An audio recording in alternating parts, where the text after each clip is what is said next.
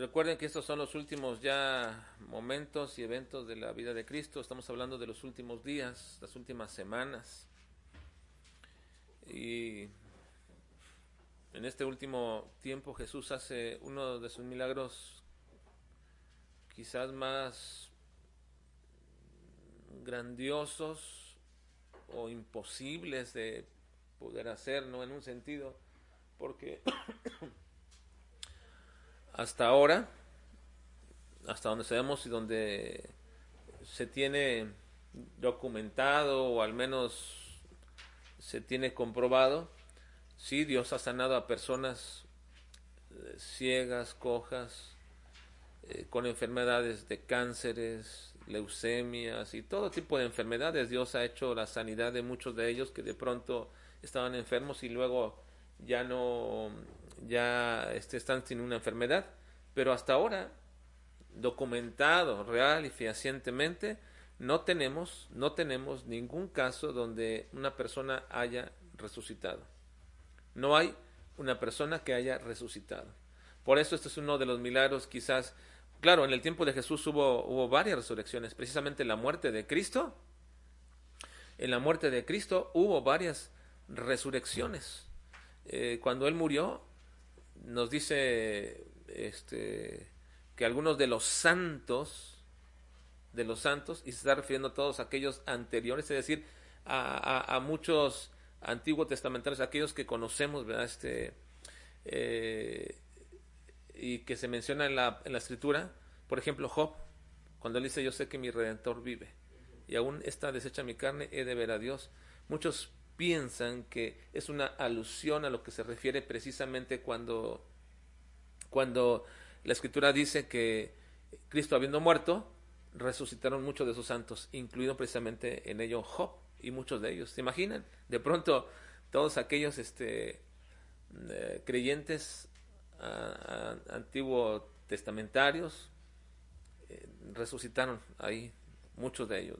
Bueno, pero estamos analizando ahora este pasaje bajo varias acciones que Cristo llevó a cabo y que fortalecen nuestra fe y que crean la fe y que hacen que la fe realmente surja y se inicie en una persona para que ésta pueda ser eh, eh, salva, para que usted pueda ser un verdadero creyente. Ya hemos hablado acerca de la fe como no innata, hemos hablado acerca de la fe como un regalo de Dios pero esa fe no es meramente una fe sobre algo o sobre alguien o sobre algún aspecto, es una fe salvífica. Ahora, vamos a ver en este capítulo algo que inquieta quizás a muchos y que casi todos un día vamos a padecer, bueno, si ya no es que lo hemos padecido, creo que todos lo hemos padecido. Es más, me atrevo a decir que no creo que haya una persona que nunca se haya enfermado. Desde bebés se enferman, los bebés se enferman. Así que Recuerden que es parte de la, del, del, vestigio que, o de la reminiscencia del pecado que Adán tuvo, por el cual comenzó a morir, y ahora también todos nosotros cuando nacemos, nacemos con un cuerpo mortal. Es decir, desde que nacemos ya estamos muriendo. Y si estamos muriendo, entonces será siempre por causa de que nuestras células se van deteriorando y nuestro cuerpo va decayendo y de alguna forma desde que nacemos ya hay enfermedades. Así que no hay, creo, no existe nadie que se pueda librar de la enfermedad.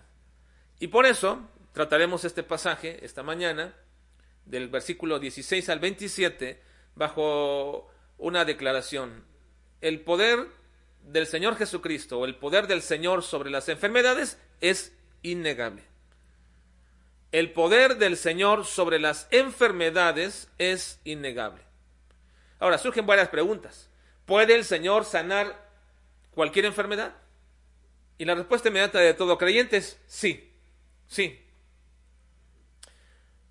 Pero no nos referimos a cualquier enfermedad en el sentido de la diversidad de enfermedades, sino en el sentido de aquellos que la padecen. Así que diríamos, entonces puede el Señor también sanar a cualquier enfermo. Y luego inmediatamente diríamos, sí. Pero no solamente nos estamos refiriendo a enfermedad y a enfermos, sino incluso, sería una pregunta más, ¿querrá el Señor sanar a todos los enfermos? Y ahí es donde nos detenemos en nuestra respuesta. Porque cuando decimos, ¿puede el Señor sanar cualquier enfermedad y puede el Señor sanar cualquier enfermo? Somos tajantes y decimos sí, porque estamos hablando del poder. Pero cuando hablamos del deseo, en el sentido de Cristo, puede Cristo o desea Cristo sanar a todos los enfermos. Ahora ya no pienso en eso, ni siquiera en todos los enfermos, pienso en esto. ¿Puede o debe o quiere o desea el Señor sanar a mi enfermo? Y esta es la parte que nos corresponde y que puede ser más de entrada más este más eh, personal personal personal en nuestras vidas e íntima.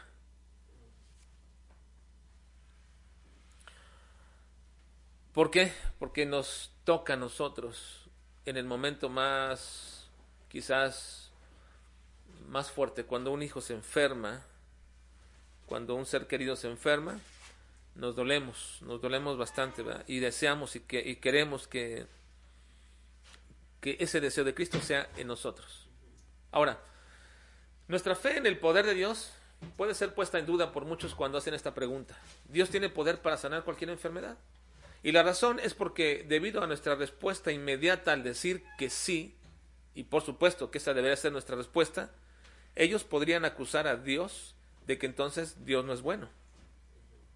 Porque en la experiencia personal de muchos de nosotros que hemos pedido por algún familiar y finalmente este no fue sanado, o bien podrían acusarnos de que nuestra fe es falsa e ilusoria, ya que creemos en un Dios que ni tiene poder de sanar a los enfermos. ¿Puede ser eso? Que nos pudieran acusar de que nuestra fe es falsa o ilusoria, o bien pueden acusar a Dios de que no es bueno, porque no sanó a mi enfermo. Lo cierto, hermanos, es que hay dos clases de personas no cristianas. Y por cristianas no me refiero a aquellos nominalmente que se llaman cristianos, me refiero a cristianos verdaderos. Hay dos clases de personas no cristianas. Primero, los que niegan a Dios y a su poder. Y segundo, los que creen que todo acto en sus vidas es resultado de su fe. Miren, dos clases de personas. Los que niegan a Dios, o sea, ateos, por tanto niegan el poder de Dios y la acción de Dios y la intervención de Dios sobre algún enfermo.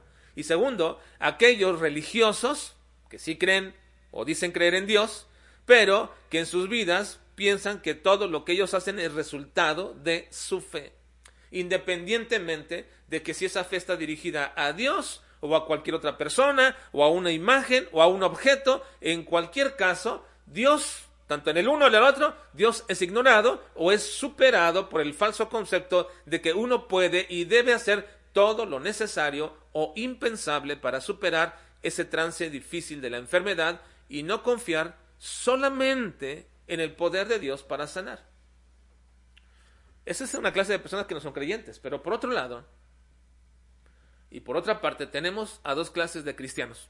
Cristianos que podríamos llamarle, sí, que van a una iglesia, que van a una iglesia bautista, por decirlo así, que van incluso a la iglesia bautista juarense, quizás, o cualquier otro nombre, Betel o Bethesda o como se llame, cualquiera. Hay dos clases de cristianos. Aquellos que confían en el poder sanador del Señor y que de ninguna manera van a usar medicamentos o irán con un médico. Conozco gente así, que dicen, yo confío en el poder sanador del Señor y de ninguna manera voy a usar un medicamento o voy a ir a un médico. Porque al hacerlo, piensan ellos, Dios los mirará como incrédulos a su poder. Y entonces, esa incredulidad va a obstruir el poder de sanador del Señor. Incluso alguien dijo, no, es que te tomaste eso. Hubieras orado al Señor y Él te hubiera sanado. Pero como te tomaste eso, no te va a sanar. Entonces piensan que al hacer eso yo, estoy impidiendo que el poder de sanador del Señor fluya por mí, como que si esa pastilla detuvo el poder del Señor. Incluso he escuchado a algunos decir que si ya hicieron todo eso, pues el Señor no te va a poder sanar, porque ya, ya, ya, este, eh, dudaste de Él. Esa es una clase de creyentes.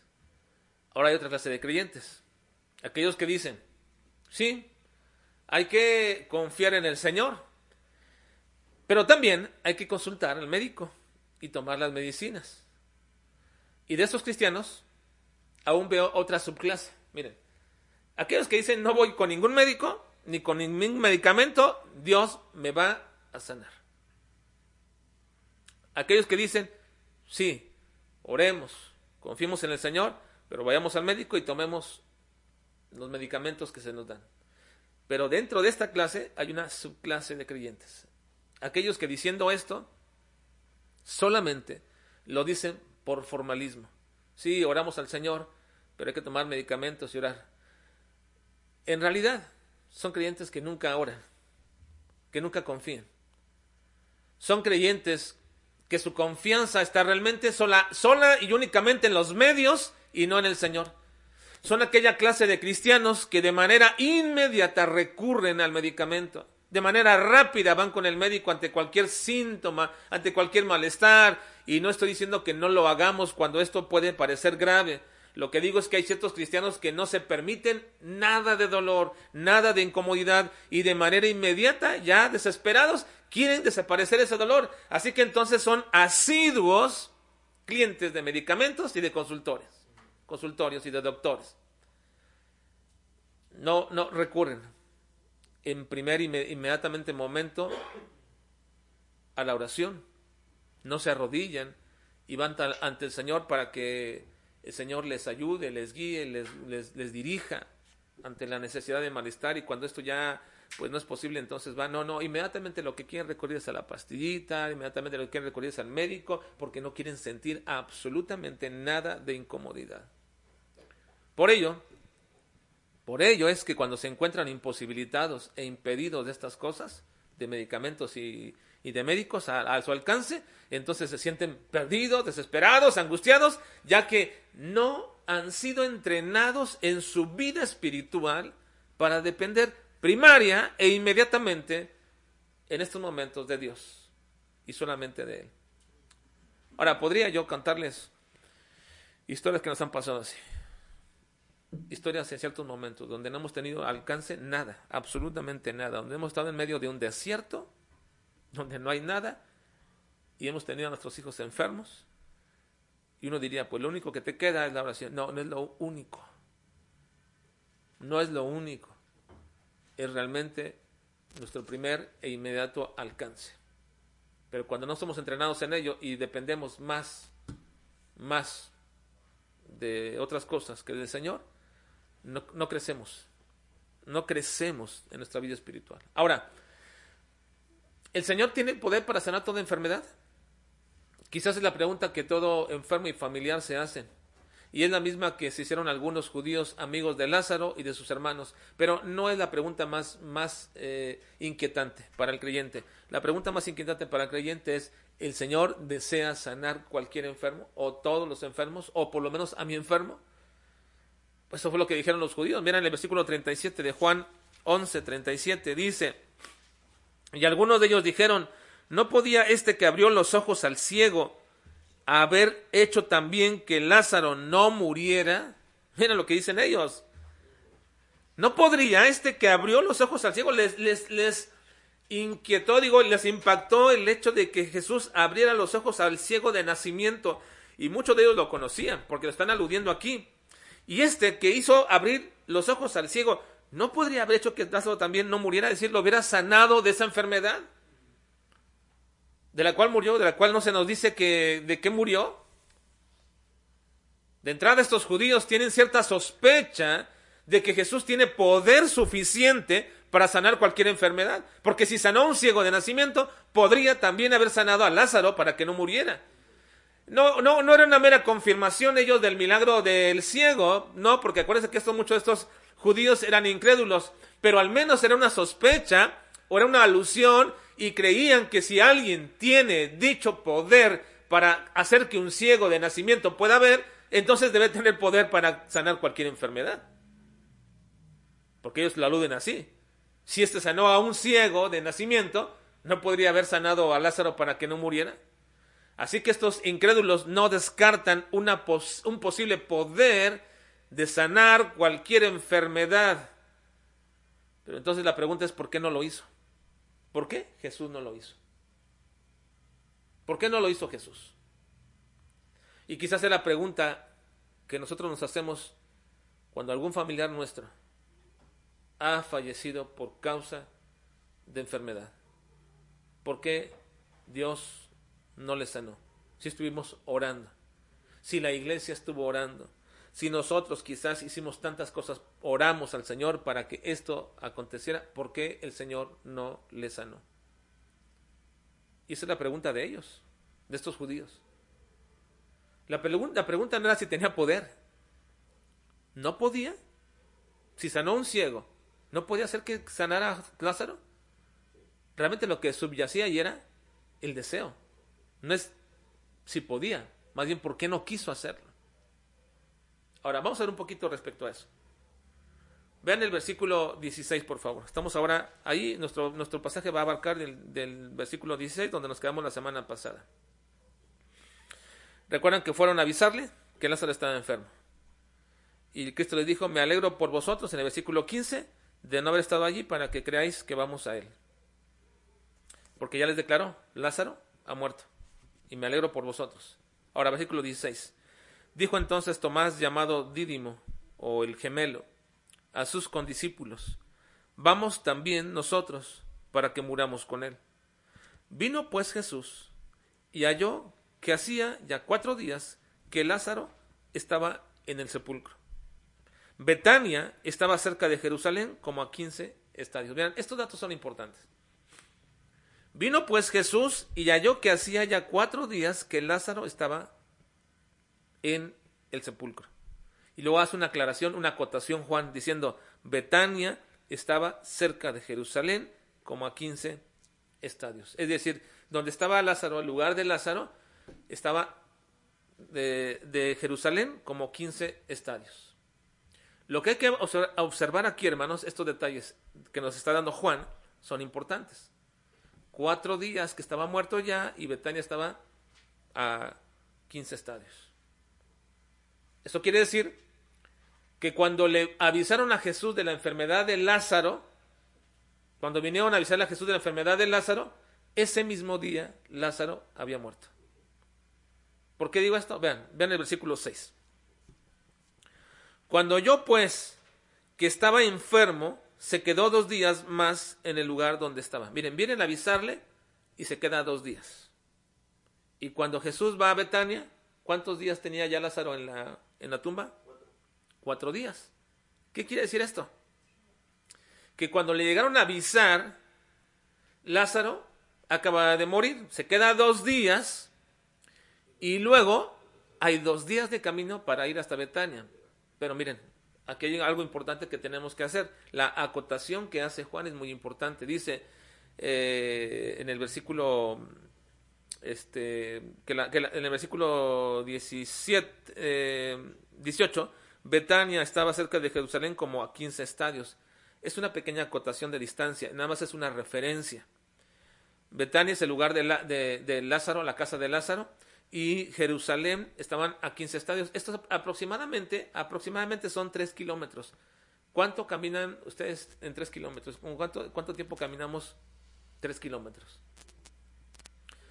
3 kilómetros, bueno, en un lugar así quizás muy, muy este, eh, escarpado, un pequeño monte, alguna cosa, este, un camino de terracería como esto, no te llevarás más de dos horas o tres horas o ya, si vas muy lento, cuatro horas quizás. ¿Estaba lejos? No estaba lejos Jerusalén de Betania. No estaba lejos. Pero Jesús no estaba en Jerusalén. Solamente es una acotación que hace, es una referencia que hace de, distancia nada más. Jerusalén y eh, Betania están como a, diríamos así, como a cuatro horas de camino. Pero Jesús no estaba en Jerusalén. Jesús estaba en Betábara. Jesús estaba en Betábara. vean por favor en el capítulo 10, mm, ah, versículo 39, dice, procuraban otra vez prenderle, pero él se escapó de sus manos, eso lo vimos ah, en semanas pasadas, y se fue de nuevo al otro lado del Jordán, el lugar donde primero había estado bautizando Juan, y se quedó allí. Ahí se quedó Jesús. Y muchos venían a él y decían, a Juan a la verdad ninguna señal hizo, pero todo lo que Juan dijo de éste era verdad y muchos creyeron en él allí. ¿En dónde estaba Jesús? En este momento, en ese tiempo, no estaba en Jerusalén. Jesús había ido a Jerusalén, lo quisieron aprender, entonces se regresó al lugar donde bautizaba Juan y ahí se mantuvo Jesús hasta la última ocasión cuando va a Jerusalén, que ya era próximamente para la fiesta de la Pascua y donde lo apresan y muere. Pero Jesús, ¿en dónde estaba? Bueno, estaba en el lugar donde bautizaba Juan. Y según el lugar donde estaba bautizado Juan, es Betábara. Juan 1.28 dice lo siguiente. Estas cosas sucedieron en Betábara, al otro lado del Jordán, donde Juan estaba bautizando. Entonces, ¿dónde estaba Jesús? En Betábara. Ahora a ver, la mayoría ubica este lugar, exactamente, ubica este lugar a unos dos días de camino hasta Betania, la vivienda o el lugar o el, lugar de Lázaro y de sus hermanas. Entonces Jesús estaba a dos días de camino. Cuando María y Marta mandan a los judíos o algunos este, parientes, no sé quiénes serían, eh, que llegaron ahí con Jesús, cuando los enviaron a Jesús, se hicieron dos días de camino para llegar a Betábara, sabían que estaban en Betábara, lo mandan a Jesús, llegan estos dos días de camino, quizás, quizás Lázaro estaba eh, muy enfermo, muy, muy enfermo para que mandaran a Jesús a decir esto. Pero cuando lo mandan esos dos días de camino, cuando llegan con Jesús, quizás durante ese lapso de la estancia de, ellos ahí con Jesús, Lázaro muere. Lázaro muere. Y se queda Jesús otro dos días. Y luego dice, vamos. Y tarda dos días. Por eso cuando llega, llegan a, a Betania, nos dice Juan que hacía cuatro días que Lázaro ya estaba en el sepulcro. Ya en el sepulcro. Ahora recuerden, los judíos no, no tenían costumbre, o al menos no hay registro, pero la mayoría de los registros que tenemos es que los judíos no velaban a los, a los muertos. Ellos morían y prácticamente nada más en lo que los embalsamaban o los ungían y todo ello, y después los iban y los colocaban a la tumba y entonces ahí en la tumba es donde prácticamente tenían su tiempo de duelo, es donde iban a llorar, este, los ponían en la tumba y recurrentemente uno, dos días o varios días dependiendo, iban todos ellos eh, junto con la familia y lloraban ahí al muerto, lo, lo, enterraban, era prácticamente la costumbre de, de todos ellos. Entonces Jesús llegó cuando Lázaro ya estaba en el sepulcro hacía cuatro días. Estos datos son importantes porque Juan mismo es el que los da. Juan es el que nos dice estos datos. Cuatro días eh, de, sepultado y también de distancia entre, entre donde estaba Jesús y Betania. Ahora, ¿cuál es la razón? A mi parecer, es que para ser mucho más enfático Juan en su relato, lo extraordinario del milagro que Cristo va a hacer. Un hombre de cuatro días. Incluso en un momento cuando lo va a llevar a hacer este milagro, le dicen que cuando quiten la piedra, le dicen, no, ya está hediendo, ya hay un, ya una descomposición del cuerpo. Ahora, no solamente es que lo supusieran, sino que probablemente alrededor el olor estaba fuerte, porque no sellaban las tumbas eh, con las piedras, quizás no las, algunas tumbas no eran selladas herméticamente, salían olores. Y es probable entonces que cuando le dicen a Jesús esto, ya el cuerpo estaba totalmente estaba comenzando a descomponerse, no totalmente, estaba comenzando a descomponerse. Así que entonces la razón por la cual Cristo se quedó ahí dos días más y luego llega para estar allá eh, con Lázaro cuando él tenía cuatro días de muerto, es para hacer manifiesto y enfático el poder divino y para decirle también a sus hermanas cuánto es el poder del Señor Miren, no solamente, no solamente es si tiene poder, es para que ellas la puedan evidenciar y puedan ver con todo ello el poder real y verdadero de Cristo. Así que, de esta manera, estas hermanas Y creemos, ¿verdad? Se logró ese propósito porque los versículos siguientes lo manifiestan. Vean, versículo 19 al 22 dice, muchos de los judíos habían venido a Marta y a María para consolarlas por su hermano. Entonces Marta, cuando oyó que Jesús venía, salió a encontrarle, pero María se quedó en casa. A mí me parece peculiar esto, ¿eh?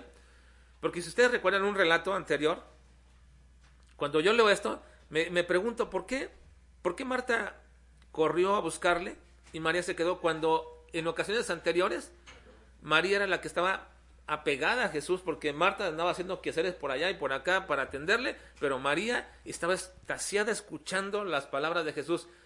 Mm, me parece que hay algo cierto de recelo en estas dos hermanas.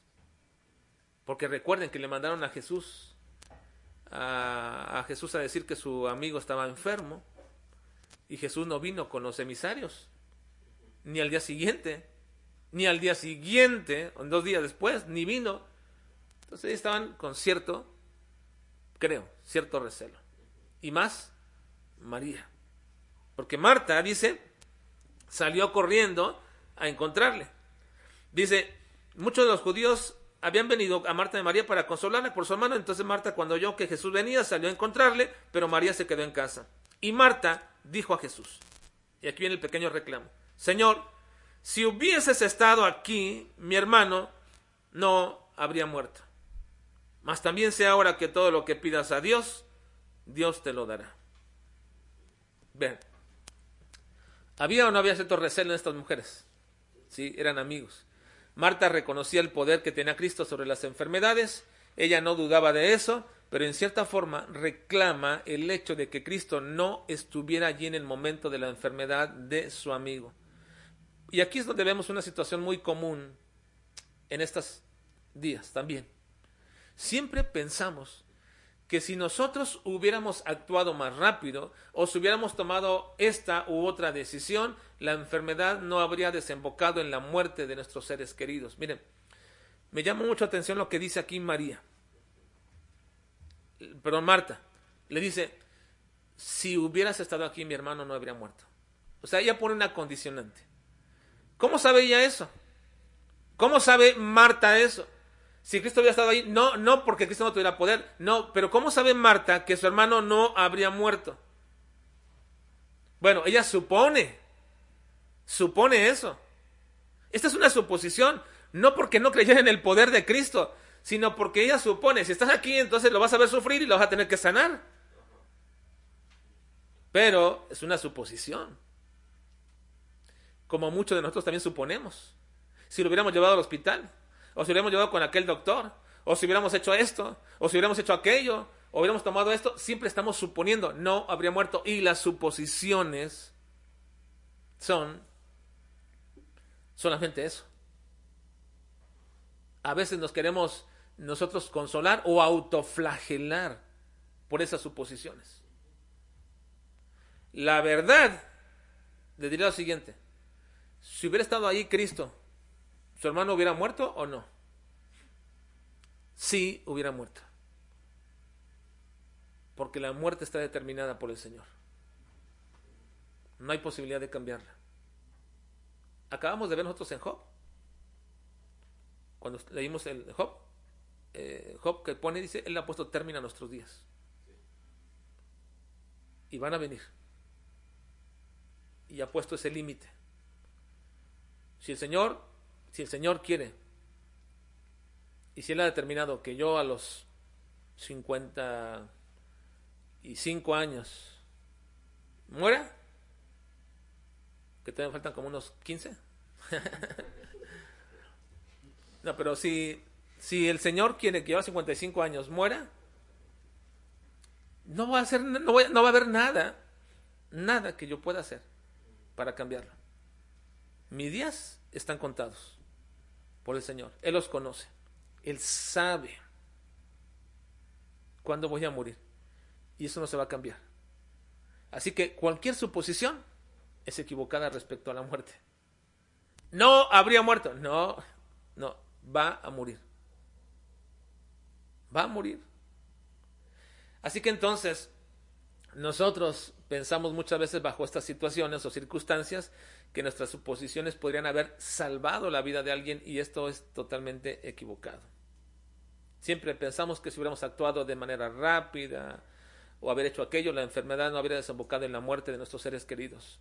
El asunto de las posibilidades o decisiones probables nos atormentan muchas veces. Ciertamente, se nos podría tachar, sí, se nos puede tachar de negligentes, y por supuesto que lo seremos, de necios o de testarudos. Pero es precisamente que mediante esas situaciones o eh, características de nuestro carácter que Dios va a ejecutar lo que Él ya determinó. Miren, se me puede tachar de negligente porque no hice lo que debería de haber hecho, no cuidé aquello, no, no cuidé aquello, no me tomé el otro, pero es precisamente que es lo que Dios va a usar para terminar mis días. ¿Sí? No hay posibilidad de revertirlo, de revertir ese momento, ni de extenderlo, ni de acortarlo. Dios llevará a cabo sus planes usando nuestras actitudes y nuestros actos, muchas veces incluso necios. Vean un ejemplo, es un ejemplo de muchos que hay en la Biblia. Segunda de Crónicas, capítulo 18, versículo 26 a 34. Ah, estamos hablando de dos reyes. No voy a contar la historia porque luego ustedes lo pueden ya leer. Pero deciden ir a la, a la, a la guerra, aun cuando le dijo no vayas. Le dijo al profeta, Micaías, no vayas. Dijo, pues voy a ir. No, no vayas porque vas a morir. No, y tú, y se enojó contra él. No, dice, vean lo que dice. Y decirle, el rey ha dicho así, Poned a este en la cárcel y sustentarle con pan de aflicción y agua de angustia hasta que yo vuelva en paz. Y, y Micaías dijo, si tú volvieras en paz, Jehová no ha hablado por mí. Dijo además, oíd pueblos todos. Subieron pues el rey de Israel y Josafat, rey de Judá, a Ramón de Galat. Y dijo el rey de Israel a Josafat, yo me disfrazaré para entrar en la batalla pero tú vístete de tus ropas reales, ¿verdad? Qué conveniente, ¿no? Quería burlarse, ah, yo, que te persigan a ti, no a mí. Pero ese, este, este, pasaje me causa un poco de risa, porque, porque le dice eso y el otro acepta, dice, sí, está bien. Vean. Y se disfrazó el rey de Israel y entró en la batalla. Había el rey de Siria mandado a los capitanes de los carros que tenía consigo diciendo, no peleéis con chico ni con grande sino solo con el rey de Israel. Cuando los capitanes de los carros vieron a Josafat, dijeron, ese es el rey de Israel, y lo rodearon para pelear. Mas Josafat, ahora sí se da cuenta de su tontería, ¿verdad? Dice, mas Josafat clamó a Jehová, y Jehová lo ayudó, y los apartó de Dios de él. ¿Por qué? Porque ese no era el día de la muerte de Josafat. Aun cuando estaban todas las condiciones para matarlo, no era el día de su muerte. Pues viendo los capitanes de los carros que no era el rey de Israel, desistieron de acosarle más disparando uno el arco a la aventura, es decir, ya se cansó de tirar por todas, se agarró y ah, aventó así, volteado, aventó un flechazo, porque dice que lo disparó a la aventura, no, no estaba disparándole a nadie, simplemente lo agarró a la aventura, dice, hirió al rey de Israel entre las junturas y el coselete. Era imposible que entrara, pero entre lo que se juntaba ahí, entre esa hendidura, entra la flecha. Entonces dijo al cochero, vuelve a las riendas y sácame del campo porque estoy mal herido. Y arreció la batalla aquel día, por lo que estuvo el rey de Israel en pie en carro enfrente de los sirios hasta la tarde y murió al ponerse el sol. ¿Por qué? Porque ese era su día. Cuando las condiciones no estaban dadas para él, estaba disfrazado, nadie le estaba apuntando, estaba todo bien este, protegido, una flecha a la aventura lo mató. ¿Por qué? Porque era su día. ¿Le habían advertido? Sí, no vayas, vas a morir. Ah, dijo, va. No, no voy a morir. Ese es su día. Así que miren, hermanos, no se puede cambiar el día, el momento. Y quizás cuando esto acontezca, alguien nos diga, por necio murió. Sí, bueno, exactamente, pero no fue esa la razón, fue porque la, la razón es que el Señor determinó eso. La necedad solamente fue el medio, nada más el medio, por el cual murió, o morimos, o caemos así. Así que hermanos, ¿tiene el Señor poder para sanar cualquier enfermedad? Sí. ¿Deseaba el Señor sanar a sanar a Lázaro? A la luz de la escritura. ¿Deseaba el Señor sanar a Lázaro? No. No, no. Qué fuerte. Era un amigo cercano a ellos. ¿Deseaba el Señor sanar a Lázaro? No, ahí están los hechos. Por eso se quedó dos días. Porque no lo iba a sanar. ¿Por qué? ¿Porque era desconsiderado? ¿Porque no lo amaba? ¿Porque no quería? ¿Porque no se conmiseraba de sus hermanas? No, porque tenía propósitos en ello. Y cuando tú quieres entrar a un propósito de Dios y no comprendes esta verdad, entonces te frustras, te enojas, te enojas. Pero no tenemos que entender los propósitos de Dios. No tenemos que hacerlo, simplemente aceptar y acatar que son realmente buenos, correctos, justos, santos. Y aunque aún en, nuestra carne no nos agraden, tiene propósitos muy especiales.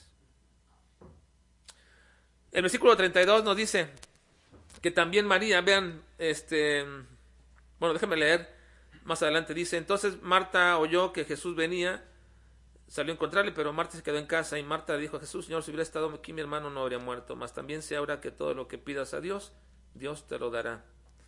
Jesús le dijo, tu hermano resucitará. Marta le dijo, yo sé que resucitará en la resurrección en el día posterior. Miren, siempre he pensado que cuando le dice Marta a Jesús, todo lo que pidas, Dios te lo dará, como que le está insinuando que resucita a Lázaro. Pero no es eso. No lo voy a explicar ahora. Pero no es eso, porque más adelante cuando Jesús le dice, tu hermano resucitará, ella hubiera dicho, sí, es lo que quiero, es lo que quiero y lo que deseo, ¿verdad? Y este, y es lo que estoy esperando, lo que, y lo que estaba deseando, como que lo, como que lo entendió la indirecta de, de, de Marta, Jesús, pero no. Marta le dice, yo sé que resucitará en la resurrección en el día postrero. Le dijo Jesús, yo soy la resurrección y la vida. El que cree en mí, aunque esté muerto, vivirá, y todo aquel que vive y cree en mí no morirá eternamente. ¿Crees esto? Le dijo, sí, Señor, yo he creído que tú eres el Cristo, el Hijo del Dios, que has venido al mundo. Habían, habiendo dicho esto, fue y llamó a María, su hermana. La mandó a llamar porque María no quería venir. Una vez más, ¿quién era la más apegada y deseosa de escuchar a Jesús? María. Pero María no quería venir. Entonces Jesús manda llamarla diciéndole en secreto, el maestro está aquí y te llama. Ella cuando lo oyó se levantó de prisa y vino a él. Jesús todavía no había entrado en la aldea, sino que estaba en el lugar donde Marta la había encontrado. Entonces los judíos que estaban en casa con ella y la consolaban, cuando vieron que María se había levantado de prisa y había salido, la siguieron diciendo, va al sepulcro a llorar allí. María, cuando llegó a donde estaba Jesús, al verle, se postró a sus pies diciéndole, y también ahí viene el reclamo, dice, Señor, si hubieses estado aquí, no habría muerto mi hermano. Bueno, María también tenía la misma convicción acerca del poder de Cristo sobre las enfermedades. Pero no están hablando ellas del poder, están hablando del deseo. ¿Por qué Cristo no deseó llegar ahí? ¿Por qué Cristo no llegó? Bueno, eso se lo reveló a los judíos, a, sus discípulos. ¿Por qué no Cristo no llegó a, este, por qué no deseó en ese día llegar a, sanar a su enfermo? Pero miren, para culminar esta parte, en el versículo 37 también dice los mismos judíos que ellos también con cierta cautela reconocían el poder de Jesús sobre cualquier enfermedad. ¿No podía este que abrió los ojos haber hecho también que Lázaro no muriera? Las enfermedades, hermanos, tienen el propósito de revelarnos nuestra única necesidad y esa gran y mayor necesidad es Cristo. Seguramente, la sanidad de una enfermedad sería la señal más grande para que muchos, incluso que me están oyendo o viendo o aquí presentes, pudieran creer en el poder que Dios tiene. Quizás sería la señal para muchos.